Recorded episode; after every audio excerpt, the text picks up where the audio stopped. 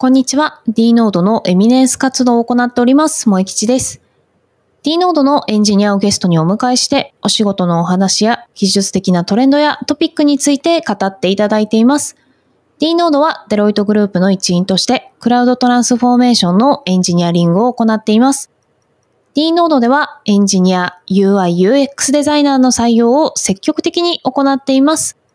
採用に関する情報は、このポッドキャストの小ノート、もしくは d ノードのランディングページ、URL は dnode.cloud をご覧ください。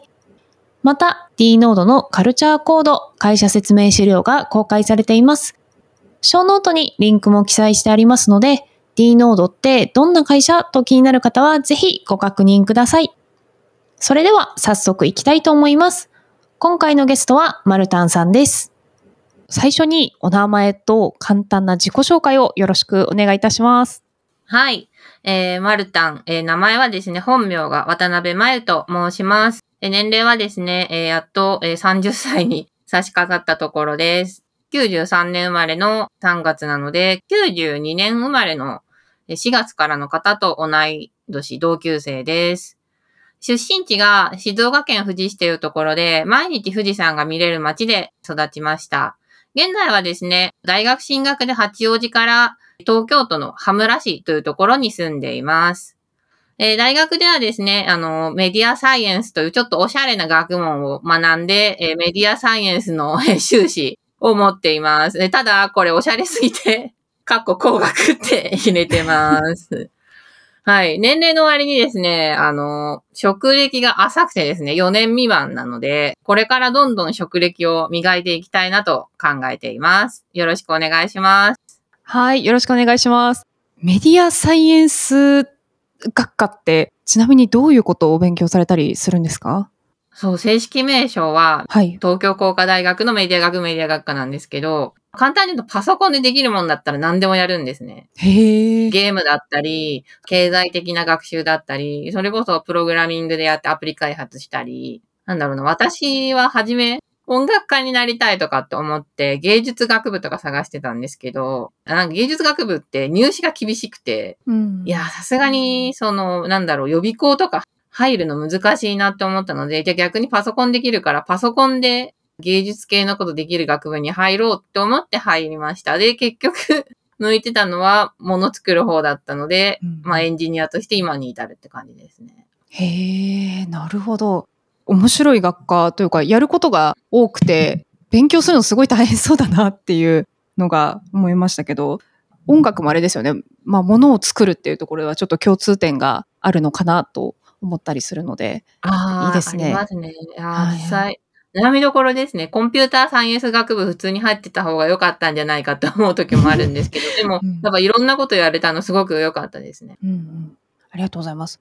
と、マルタンさんは本当に多趣味なので、その学部がすごい合ってたタイプなんじゃないかなと思いながら今お話聞いてたんですが、はい、そのあたりはちょっと後半にいろいろね、はり、はほり聞ければいいかなと思います。ありがとうございます。はい、ぜひぜひ、あの、私も、あの、正直、大学にですね、あの、せっかく D ノードに入ったので、何かしら恩返しとか、なんだろう、謝罪案件をしようと考えて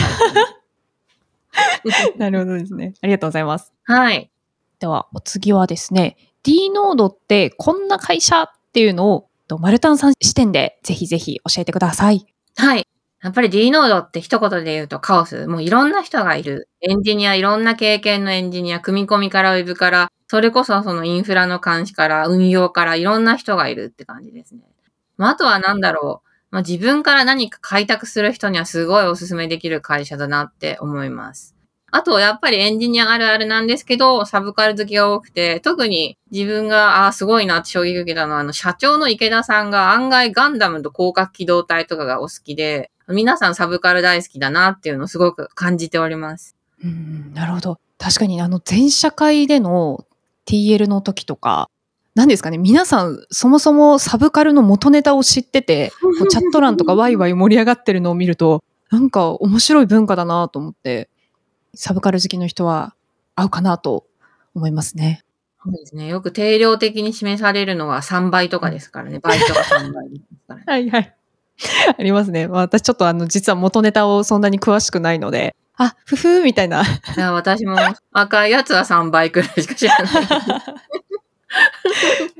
はい。ありがとうございます。ちなみに、こう、実際働いてみての感想っていかがですか？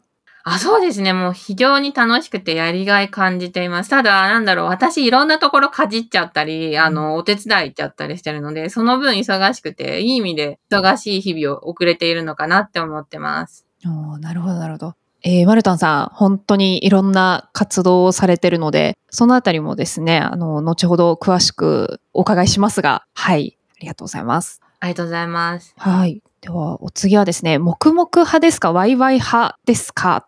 ですね。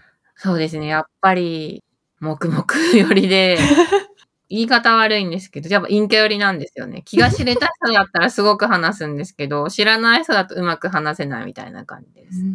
逆にその黙々さが良くて、最近ワーキンググループ内で黙々勉強会やろうよみたいな話でお指導して、この後ですね、18時に黙々会の実施予定です。おー、いいですね。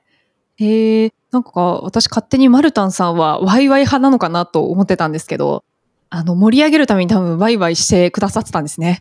ああ、そうかもしれない。じゃあ私結構、なんだろう、現実的にはワイワイできない派ですね。なんか代々木公園で、あの、留学生の友達と、留学生の友達の友達と集まったら、意外と静かだったりとかして、他の人から静かだったねって言われたのを未だに根に持ってたりします、ね。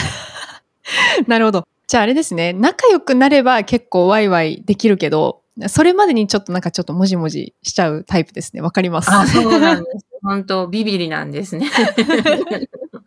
なるほど。じゃあ今日はちょっと少しでもワイワイお話できるといいかなと。はい。ぜひともよろしくお願いします。お願いいたします。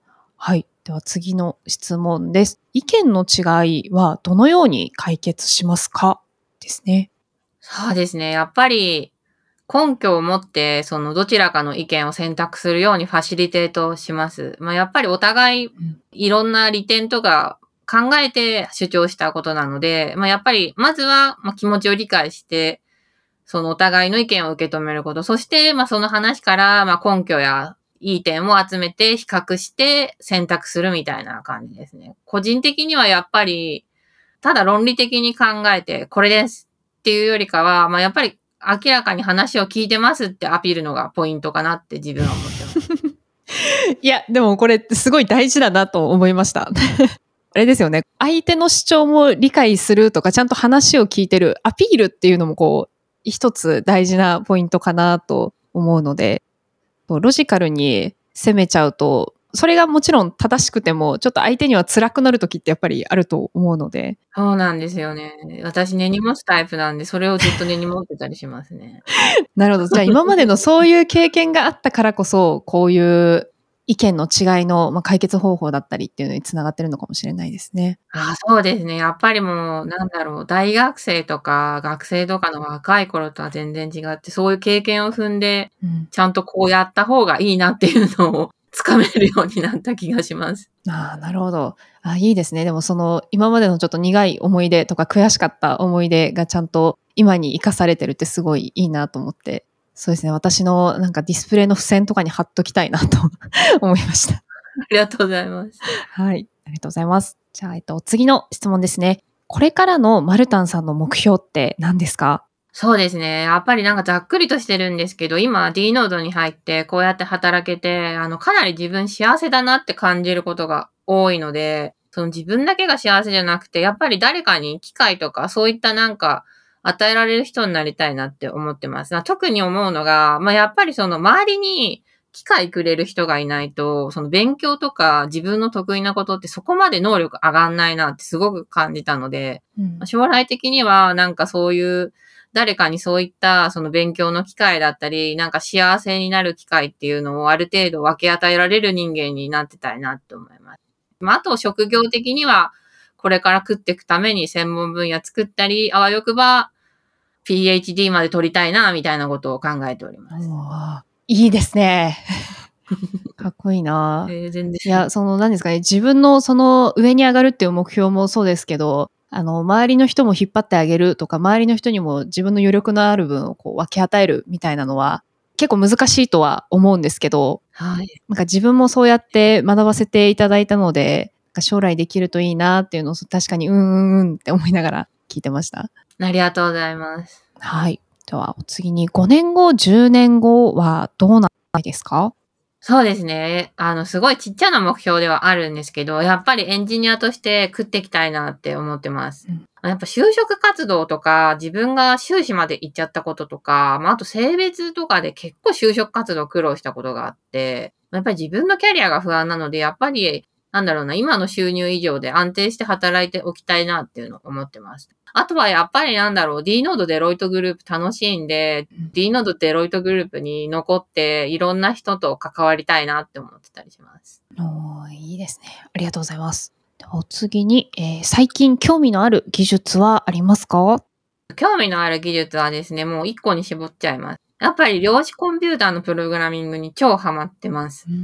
Fixstars Amplify っていう量子コンピューターのアニーリングのプログラミングと、あとクラシックっていう量子回路自動化っていうサービスがあるので、ちょっとそこら辺、あの、どんどんいじって実用化に向けて何か頑張れたらなって思ってます。おーいいですね。なんかどんなのができるのか楽しみです。ぜひご期待ください。はい。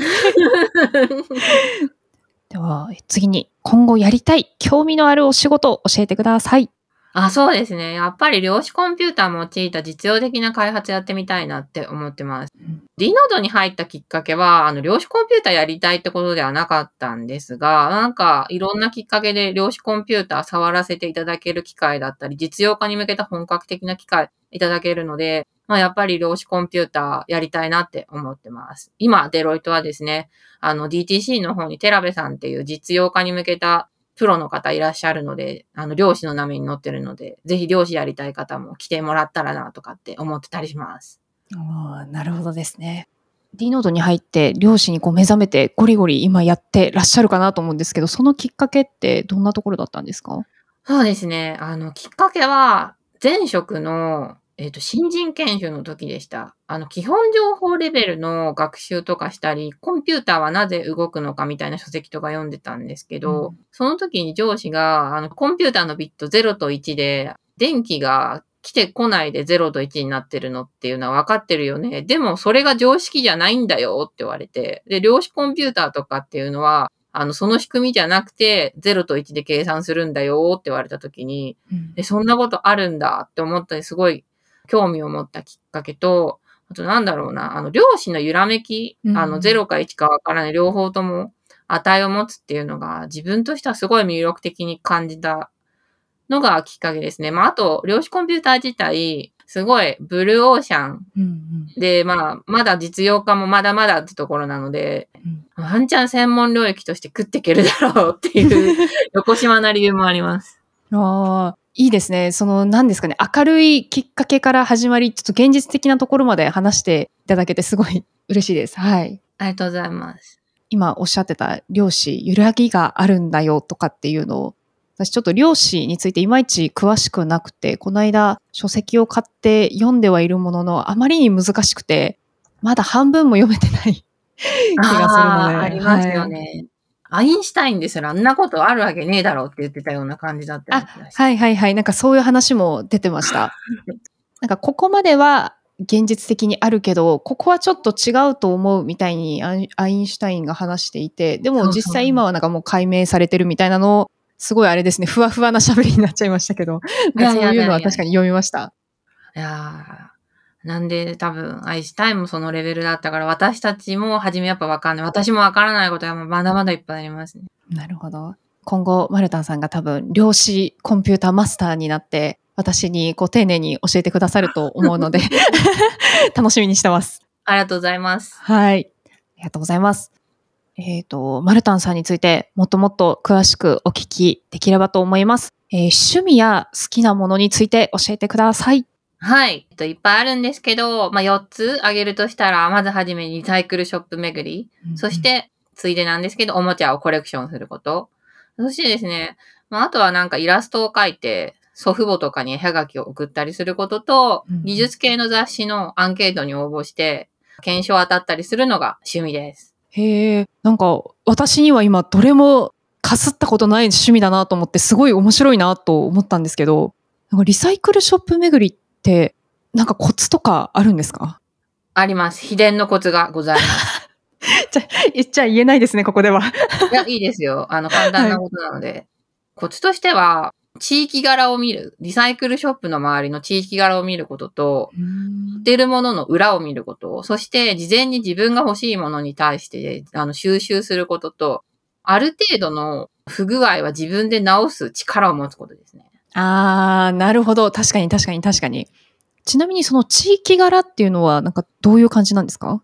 あ、そうですね。まあ、やっぱり傾向的なところがありまして、やっぱ新興住宅地にあるリサイクルショップだと、新しいものがこう飛んできがちなんですね。あで、やっぱりその、ある程度地元民が住んでいるっていうタイプのところだと、時々レア物がこう送られてきたりします。りで、あともう一個だと、秋葉原とかにあるところだと、まあ、やっぱり商品自体が精査されてるので、かなり充実してる傾向がありますね。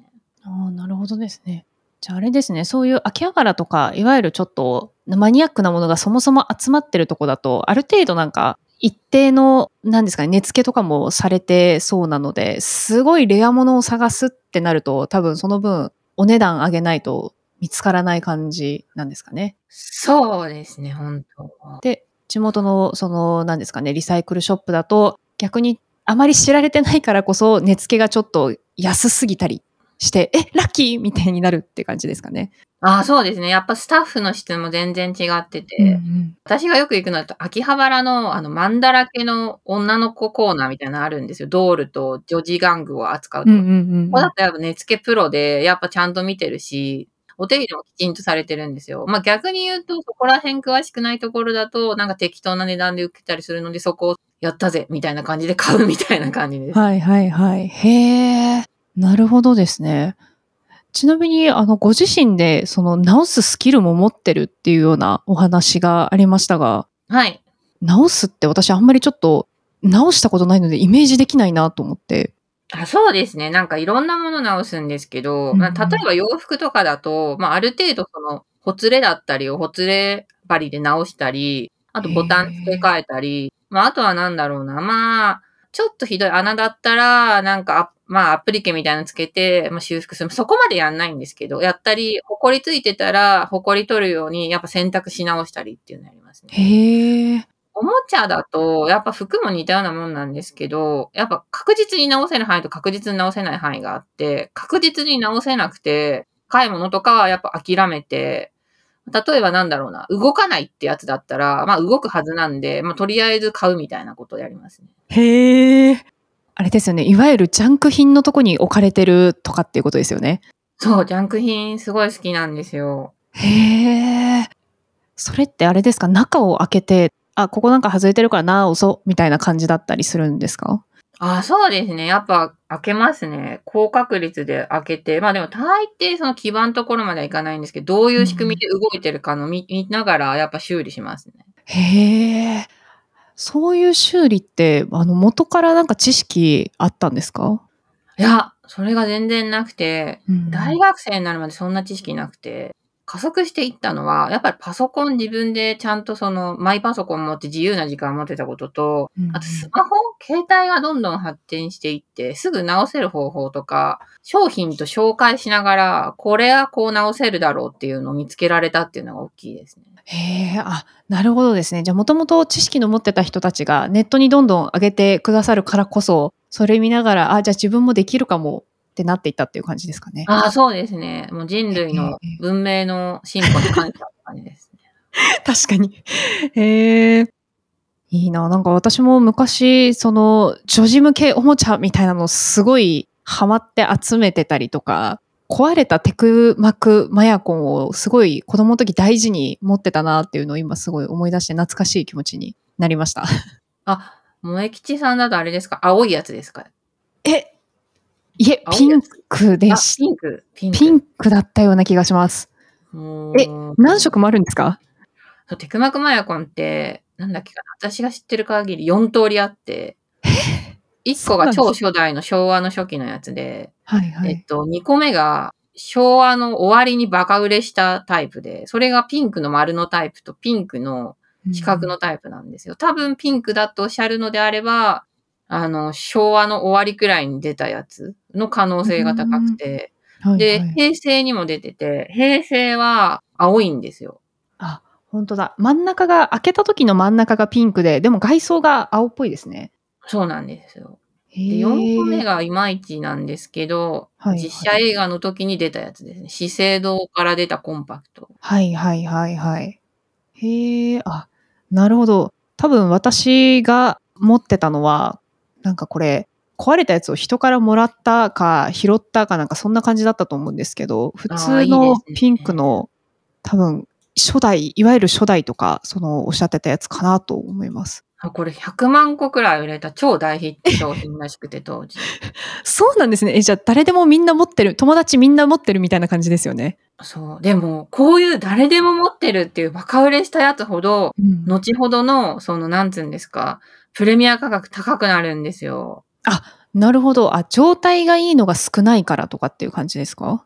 もうあると思うんですけど、うんうんバカ売れした分、欲しい人がいっぱいいるんですよね、やっぱ 大人になってから確かに集めたくなりますもんね。そう。あの、本当プリキュアの初代とかもその傾向があって、へえ。すごいヒットした分、すごいマニアが欲しがるみたいああ、確かに。あの、私、プリキュアよりもセーラームーンとか、えーお邪魔女とかそっちの方が思い出はいろいろ詰まってるんですけど、な。はい。大人になってから確かに欲しいですもん。いやもう、本当その、私もその傾向があって、この前あの、サンリオショップ行ったんですけど、キティちゃんがセーラームーンの格好してるぬいぐるみがあって、あの、ネットで見た時は何とも思わなかったんですけど、本物見た時に、これ私の好きなものの詰め合わせじゃんって思って、買っちゃいました。いや、買いますよ。それは買います。え、それって今も売ってます？あ、売ってます、売ってます。あの、なんだっけ、これは、あれですね。あの、セーラースターズバージョンなんですけど、すごい出来良くて可愛いです。ちょっと後で調べます。あ、これはい。あの、いいなク貼っておきます。ありがとうございます。めっちゃ可愛くて、本当いや、そんなコラボ嫌いな人いないですよね。みんな大好きですよね、多分。そうなんですよ。子供の頃の私もこれ欲しいよねって感じで買っちゃったっていうのは。うん。いや、これはいろんなオタクの人そうだと思うんですけど、子供の時全部集められなかったものとかがとにかくこう大人になってお金が使えるようになってから集めてしまって、あります。なんですか、収集癖が止まらないですよね。止まらないですね、本当ありがとうございます。そう。マルタンさんはですね、そのコレクションを何度かこう、チラチラの写真とかで見せていただいたりとかしてたので、まあ、このあたりはね、あの、ちょっとここだけでもこう1時間ぐらい欲しいぐらいちょっと語りたいなとは正。直思ってるんですけど、はい。多分世代も近いので、いやそうなん被ってるんですよね。アニメとか好きなものとかがいろいろ。嬉しい。そう。そうですシルバニアもお好きってお話だったので、そのあたりも本当はいろいろ喋りたいので、ああですね。はい。これはじゃあ今度二人でゆっくりお話しさせてください。はい、ぜひとも。はい。あとはあれですよね。イラストですよね。マルタンさんのこのイラスト、アイコン、私すごい印象的で、前社会に入社した時多分、あの自己紹介の LT があったかなと思うんですけどね。はい。その時にあの一緒に載せてらっしゃってて、すごい可愛いなと 思っていて、はい。私、マルタンさんのお顔知らないんですけど、マルタンさんは多分こういう顔なんだろうなってあの思ってます。ありがとうございます。はいああそうですね。これね、なんかもう本当やっぱキティちゃん好きだから、多分キティちゃんずっと書いてて結局キティちゃんベースで生まれたようなキャラクターですね。だから家族にたまにこれキティちゃんじゃんって言われるんですけど、いやちゃんと設定とかちゃんと最近ちゃんとついてきて、へえ。あなのでなんだろう。猫ちゃんを自分の分身としながらこう喋ると、この猫ちゃんって結構間抜けな顔してるから、なんか私もなんかちょっとはなんかほがらかな人 印象を持ってくれるかなっていうのと、まああとはなんか最近だと iPad を買ったので、それで iPad でイラスト描いて祖父母に送ったりとかしてます。ああ、いいですね。いや、それなんかすごい喜ばれるんじゃないかなと思って。あそうなんですよ。今まで祖父だけに送ってたんですけど、うん祖母の誕生日の時にも送ったんですよ。で、そしたらどうも祖母も虜になっちゃったらしくて、争奪戦になるから、2枚送ってって親に請求されちゃって、もう大変だって思いながら書いてます。でもいいですね。あの、書きがいがありますよね。あ、そうですね。本当に。いや本当みんなそうなるぐらい本当に可愛いキャラクターなので、どこかあでないんかお。披露目とか、はい、できればいいのになってちょっと思ったりしますそう。です。地味な設定とかもいっぱいある。ありがとうございます。はい。あとは、検証ですね。えー、私、検証、小学生の時になんかジャンプの、何ですかね、アンケートみたいなのを送ったことあるなぐらいしかないなと思ったんですけど、こういうのって当たるんですか？いや、正直言ってジャンプとか、そういうのだと当たらなくて、意外と、なんだろう、こうテレビとかの受け売りなんですけど、検証の達人主婦みたいなやつだと、お金持ちとか、お金持ち系の雑誌と、まあやっぱり専門系の雑誌は当たるみたいなのがあって、実際、あの、エンジニアの技術系の雑誌は超当たります。それはあれですかね、応募する人がそもそも少ないから確率が下がるみたいな感じなんですかね？確率が上がるあか。そうです、そうです。そもそも応募する人も少ないですし、あとなんだろうな、傾向が分かってきて、なんか、うん。これ欲しくないやろ、みたいなやつ当たるんですよね、やっぱり。なるほど。そうなんですよ。なんか技術系のそのイベントのノベルティとか、うーん。クリアファイルとか、そういうのって意外と当たって、PHP のはゾウさんとか、これ誰も欲しくないだろうって思ってやったら、やっぱり当たって、やったーとかって思う。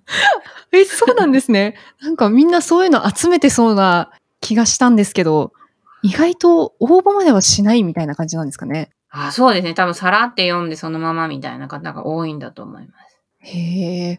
私的になんか PHP のゾウさんってあれですよね。なんか結構奇抜な色してるゾウさん。ああ、いろんなカラーがいるんですね。あ、いるとすいません思います、あいつは。へえ。いや、家にいたら可愛い気がしますけど、意外と当たるんですね。当たりますね。あと、なんだろう。やっぱ、ぬいぐるみいっぱい持ってるんで、その中のさ、精鋭たちと PHP のそのゾウさん比べると、意外とあんまり可愛くなくて、外国感あるなと思います。日本のぬいぐるみではないな、みたいな。なるほどですね。確かに、日本のぬいぐるみ可愛いですもんね、お顔とか。そう、可愛いんですよ。そうなんですよ。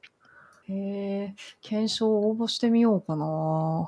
そうですね。ぜひ、あの、技術系雑誌とかだとすごい少なくなっちゃったんで、うんうん。あの、そういうのにぜひともアンケート出していただけると、やっぱ雑誌書いてる方の人とかもすごい嬉しいのかな。うんうんうん。いや、でも確かにそう思います。なんか、この間、マルタンさんがおっしゃってた WebDB プレス、読み方合ってますかね？合ってます。はい。なんか、そのイベントもされてたじゃないですか。えっ、と、廃刊にな、休止しちゃうんですかね。あ、そう。そうなんですよ。うん私、あの、3年間くらいしょっちゅう、その、アンケートの、読者アンケートの、なんか読者広場みたいなのに出してもらって、東京都丸って書いてあるんですけど、へえ。そのレベルで、あの、アンケートの常連だった割には、イベント行けなくて、わそそもそも存在知らなくて、こんなんあったの？みたいなので、最近ショック受けてました。いや、なんかすごい、旧ツイッターが盛り上がってて、すごい愛されてる雑誌だったんだろうなと思って、ちょっと寂しいなと思ってました。ああ、寂しいですね。本当うん東京都マルタンさん、昔のやつとか読むと、あ、これ、これだってなるかもしれないですね。あ、そうですね。3年、ここ3年のやつだったらソフトウェアデザインとか、うんあの WebDB プレスには、東京都丸でいいるんですよ、ひょこっと。うん。おーちょっと探してみますね。ぜひとも。ありがとうございます。WebDB プレスの最終巻だと、うんうん読者コーナーと検証の当たってる人の名前載ってます。え買いますね。ぜひとも。買ってスクショ送りますね。の見ま見つけましたよって。ありがとうございます。ありがとうございます。はい。他にもいろいろご趣味があるので、そのあたりはまた次回にちょっと残しておこうかなと思います。はい。はいありがとうございます。はい。では、えっと、お次に今までのご経験について教えてください。はい。先ほど自己紹介でもお話しさせていただきました東京工科大学メディア学部メディア学科に入って、そこからですね、大学院のメディアサイエンス専攻に入って、修了したものの、えーなんとですね、学校のアルバイトをちょっとしながらですね、ほぼ1年間くらいニート生活を送っておりました。うんさすがに、さすがに一人暮らしまだ続けたいってなって、就職活動を始めて、えっと、珍しくですね、神奈川県 IT スキルアップ支援事業っていう、神奈川県で IT 就職したい人のための、まあ、職業訓練みたいなのをお金いただきながらですね、参加したうん上でですね、えーなんとですね、えー膵臓に 腫瘍があることが発覚して、えー手術した後に、えー前職の会社で組み込み系 SES として働いていました。で3年くらいいて尊敬していた先輩がですね、あのー日本で一番株価が高い会社に行っちゃって、あどうしたもんかなと思ってたら家族と暮らす予定もできたので、まあ、転職しようってなって転職しました。で、今に至っております。はい、ありがとうございます。すごい波乱万丈な人生だなと思って、どこから突っ込もうってなりますね。はい。困っちゃいますね、本当にね。はい。えーでもあれなんですね、小学校の時からパソコンが好きでずっとパソコンで何かされてたって、これには書いてますけど、どういうことされたんですか？なんか自作ホームページとかって通りました？やっぱ自作ホームページ通りましたね。よかったです。ねまあもう、あれを言っちゃうとあれなんですけど、サンリオタイニーパークからとか入りましたね。え、それってなんか、サンリオの SNS みたいなやつでしたっけ？CD に入ってるサンリオのソフトみたいなやつね、持ってました。持ってますよね、この世代は。はい、あの、いろんなキャラクターバージョンとかありませんでしたっけ？そう、いろんなバージョンがあって、はいはいはい。キヨとかが実況してるんですけど、キヨ実況したやつ、私がやったやつじゃないみたいになっちゃって。へえ。そうなんですよ。私も多分同じやつですね。今ちょっと調べたんですけど、サンリオタイニーパーク、これ持ってましたね。持ってますよね。持ってました。やってました。すごい楽しかった記憶あります。そう、すごい楽しかった。本当になんか、昔のパソコンのソフトの割にはすごい綺麗によくできてたなと思います。うん子供騙しじゃなかったなと思います。あそうですね。へえ、懐かしい。今忘れてた記憶が蘇ってきてびっくりしました。で、サンリオタイニーパークでパソコンなんかいじるようになって、自分でこう、ワードとかで勝手に新聞つみたいなものを作ったり、でいろいろあって、自作ホームページを作ったり、みたいな感じで、まあ、パソコンできるから、大学もパソコン使えるところみたいな感じ。うんうんうんうん。ああ、なるほどですね。へえ、ちょっとあの、自作のその新聞とかもちょっと気になりますけど、あまあ、このあたりはちょっと黒歴史になるかもしれないので、ちょっと面白趣味とぐらいでちょっと留めておいた方がいいですね。あそうですね。黒歴史は、そうですね。結構若気の至りだったな、みたいなのすごいあります。ちょっとこのあたりはあの、後で収録外で、あの、お話ししましょう。ちょっと私もちょっと今黒歴史がちょっと思い出してきてちょっと恥ずかしくなってきたので。似たような歴史持ってる人集めて黒歴史大会したいですね。あ、それいいですね。それいいですね。あの、匿名化で、ポッドキャスト収録とか、なんかそれも楽しそうですね。ですね。HTML のタグを覚えたきっかけ。みんなそれ一緒じゃないですかね。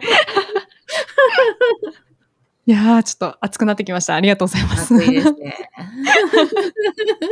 はい。じゃあちょっと先ほど話していただいたところとちょっと被ったりもすると思うんですけど、入社したきっかけ教えてください。はい。そうですね。3点あります。それは、やはり、あの、前職と家庭環境の変化と、あとですね、あの、自分の、まあ、仕事に対するこだわりです。でまずはじめですね、やっぱり前職で尊敬する先輩が日本で一番株価の高い会社に行ってしまって、すごい寂しかったっていうのがありますね。うんその方本当に良い方で、あの、情報処理安全確保支援士を持っていらっしゃって、IPA のあの試験問題の作成とかをやっていたりする方で、かなりアグレッシブな方、プラス私とすごい気が合う方ですごくあの良かったんですけれども、まあいなくなってしまったので、もっと同じような先輩に会いたいなとかって思ったり、自分よりもできるやつにいっぱい会いたい、俺より強いやつに会いたいってことで やったっていうのもきっかけですね。あとはやっぱ家庭環境の変化で、あの家族と暮らすようになったので、あの引っ越しを考えてやっぱ転職かなって思いました。あとは個人的なこだわりなんですけど、あの個人 PC や Mac で使うことが多かったので、なんで個人 PC、Mac 使ってるの？に仕事で Windows 使ってるんだろうって思っちゃって、あ、ここの会社 Mac じゃんって思って、Mac いいなって思って入りました。なるほど。いや、でもこれはね、すごいわかるなと思いました。普段 Mac 使って Windows 使ったりするとちょっと頭混乱するじゃないですか。本当あります。あの、はい無駄にショートカットなんかブレるんですよね。わかる私もそんなに Windows はゲームするときぐらいしか今は使ってないんですけど、それでもなんか結構混乱するし、ありますよね。Mac が好きだからこそ、Windows もすごいいいんですけど、そのちょっと細かいところで気になるポイントがあったりしたりして、はい。そうですよね。あの、自分のこだわりの環境でできるっていうの結構大事な気がするので、Mac ユーザーはね、すごいいいですよね。Mac ユーザー超いいです。ちなみに、あの、俺より強いやつに会いたくなったっておっしゃってましたけど、どうですか？会えましたか？めっちゃいますね。うーん。いやー、本当上司、まあ上司というよりは、あの、ランクが自分よりも高い方とか、本当に、あの、すごい経歴持ってたりうんしますし、同じランクの方でも別々の経験したりしていらっしゃるので、本当に、あ、この人すごいなって思うところが多くて、で、逆に自分も刺激されることが多いですね。うんあいいですね。なるほど。ありがとうございます。ありがとうございます。はい。お次にでは、普段されているお仕事について教えてください。はい、現在はですね、あの、PD 活動をして、あの、案件に入るまでの、まあ、アプリ開発だったり、まあ、こういったもの作れますよっていう、あの、製品の開発をしています。特にですね、今回今流行りのですね、オープン AI を使った Web アプリケーションの開発を、えーしております。やってることとしては、スクラムマスターとしてのスクラムの運営と、あとは Python のフラスクで、えー、オープン AI を使ったアプリの開発をしてます。あとですね、ワーキンググループの活動として、まあ、量子ワーキンググループをはじめビギナーズラボの活動などしております。すごい、なんかいろんなお仕事今されてて、絶賛大忙し中かなっていうのが、あのよく伝わりました。ああ、そうですね。あのー私、現実の方だとうん、友達そんなに今いないので、仕事どっぷりつけ込めれるなってすごい思ってます。まあ、なので、うん結構仕事楽しいですね。何よりです。た楽しかったならよかったです。楽しい。楽しい。えっと、マルタンさん、すごい、いつもお忙しそうだなと思うんですけど、でもなんかすごい、ゴリゴリに進めてるじゃないですか。よくその業務の内容とかディスコードとかチームスでやり取りしてるのをこうチラってこう覗き見したりするんですけど、はい。何も知らない人が見ても理解できるぐらいにあの読みやすいあー嬉しい。し、飲み込みやすいんですよ。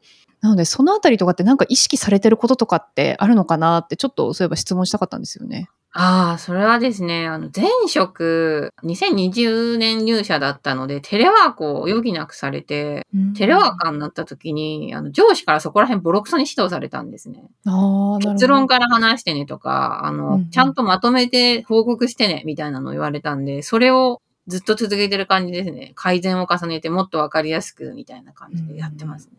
あー素晴らしい。そのおかげで本当にいつも読みやすいし、これ他の方もおっしゃってたので、多分私だけじゃ全然ないと思うんですけど、ああ、嬉しいです。そういつも参考にしております。ありがとうございます。いやいやいやはい。とじゃあ、最近気になるテック関連の話題から教えてください。はい。そうですね。大きく分けて3個あって、えっ、と、言語と技術の傾向と、まああと個人的な傾向ですね。1個目が、まあ、言語。まあ、やっぱり Python すごい来てるなって思います。OpenAI 用いた開発とか、あと、たあの、ワーキンググループでやってる量子コンピューターだと、やっぱり Python なんですね。うんうん Python 知ってれば、あの、いろんなアプリ開発もできちゃうので、やっぱ Python すごい来てるなって思います。ただ、まあ、個人的には Python そんなに好きじゃなかった。はい。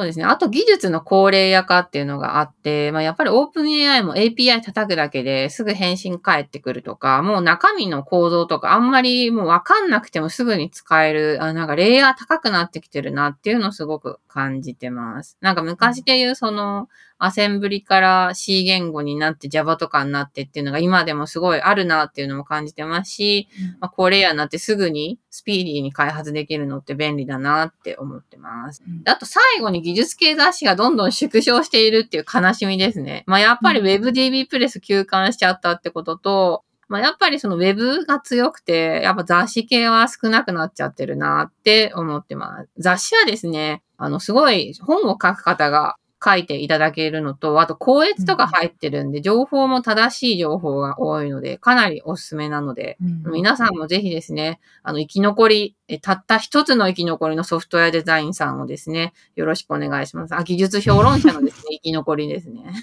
はい。ありがとうございます。なんか前もなんかそういうふうに熱く語っていただいてたような気がするんですけど、まず、何ですか、えっと、表紙が可愛いので、まずそれから、それからことついて読んでくださいみたいなお話されてませんでしたっけ？あ、そう、表紙ね、なのかな、すごい可愛くして、そう、頑張ってるんですよ。はい。みんな、皆さんこう聞かれてる方、あ、じゃあちょっと興味湧いたんで、一冊買ってみようかなってなったんじゃないかなと。はい。まあ、すでに買われてる方も多いかと思いますが、はい。そんなところですかね。。クリスマス時期だとですね、あの、仕事猫が最近来るので、ぜひともお願いします。そうなんですね。へえ。なんかいいですね。そのサブカル文化を取り入れてる感じがして、いいですね。そうですね。まあ、なんか、仕事猫って笑えないですけどね、でもやっぱり。知ってる人から見ると、あ、わかる、冷や汗みたいな感じはしますよね。そうなんです。いろんなジャンルに派生してると思うんですけど、そのエンジニアだけじゃなくて、ありますね。ありますよね。現場系は本当に。あ、そうです、そうですね。はい。ありがとうございます。はい。はい。では、えっ、と、次に D ノードで働く魅力について教えてください。